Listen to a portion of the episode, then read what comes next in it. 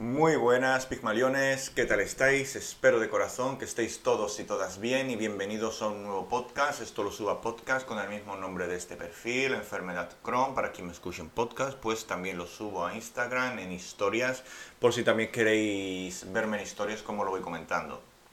Hace unos días hice un preguntas y respuestas en, en, Instagram y una chica, Susana, me hizo una pregunta muy buena que nunca me habían hecho y yo nunca me había planteado a reflexionar y es, ¿qué es para ti la libertad? Pregunta muy heavy, ¿eh? pregunta que además es complicada de responder, porque tras haber pensado y meditado, la, la libertad, si bien es cierto que la libertad es un derecho, también es cierto que la libertad es una decisión y es un acto de valentía.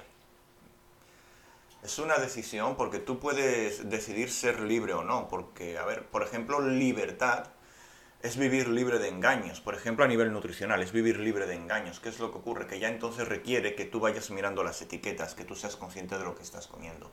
Ser libre de la medicación inmunosupresora, por ejemplo, enfocándolo un poquito a temas de patologías intestinales, implica hacer un trabajo de gestión emocional, eh, estudiar nutrición, eh, estar al tanto de los beneficios del entrenamiento de fuerza.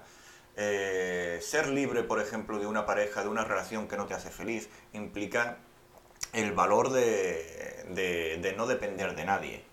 Implica el valor de querer volar solo. O sea, la libertad es una decisión que no es fácil de mantener en el tiempo porque conlleva trabajo, conlleva constancia, conlleva disciplina. Y la mayoría de personas no están dispuestas a hacer eso porque vivimos, eh, eh, nos han acostumbrado a vivir sumisos. Desde niño nos enseñan a vivir sumisos, no nos enseñan a ser libres. Nos enseñas a mirar por el prójimo, a trabajar para otros, a, no te salgas de la línea si estás coloreando. desde niño no nos enseñan a ser libres, nos enseñan a ser sumisos. Por eso la libertad es tan complicada de, de, comprender y es complicado comprender que la libertad es una elección que la mayoría de la gente prefiere no escoger. La gente prefiere escoger la sumisión, la gente prefiere escoger eh, agachar la cabeza, la gente prefiere escoger eh, pensar antes de hablar para no ofender a nadie. Eso no es ser libre. Eso no es ser libre. Ser libre es, eh, ser consciente de todas las opciones que tengo ante cada situación y escoger la que yo quiero. Ser libre es poder dar mi opinión sin sentirme culpable.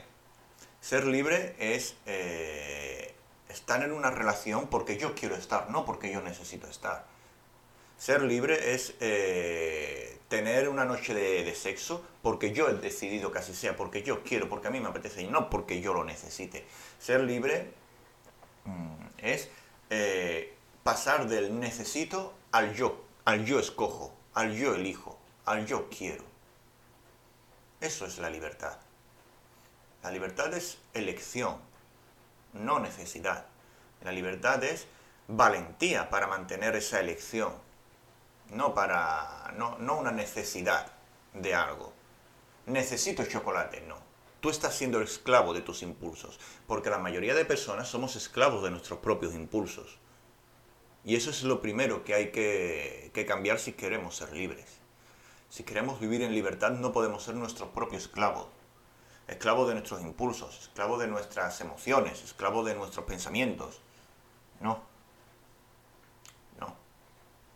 Tú tienes que hacer un trabajo de gestión emocional y ser consciente de tus pensamientos, del origen de tus pensamientos. Tú no puedes dejar que el miedo te domine. Tú no puedes dejar eh, que la tristeza te domine. Tú no puedes dejar eh, que, la, que la alegría te, te, ciegue de las consecuencias de un, de un acto eh, poco, poco, honorable. Ser libre implica hacer lo correcto. Ser libre implica no dejarse llevar por momentos de alegría o tristeza. Ser libre implica mantenerse firme. Eso es para mí la libertad. Una elección. Y todo el mundo no es capaz de, de mantener durante el tiempo esa elección. Porque ser libre implica dar tu opinión aunque 40 personas estén contra ti. Pero yo voy a dar mi opinión. Yo soy libre de darla. Si tú antes de dar tu opinión piensas en lo que van a pensar otras personas, tú no eres libre. Si tú cuando sales con tus amigos de fiesta dices, hoy necesito mm, sexo, tú no eres libre. Eh, si a ti te da miedo dejar una relación en la que no eres feliz, tú no eres libre.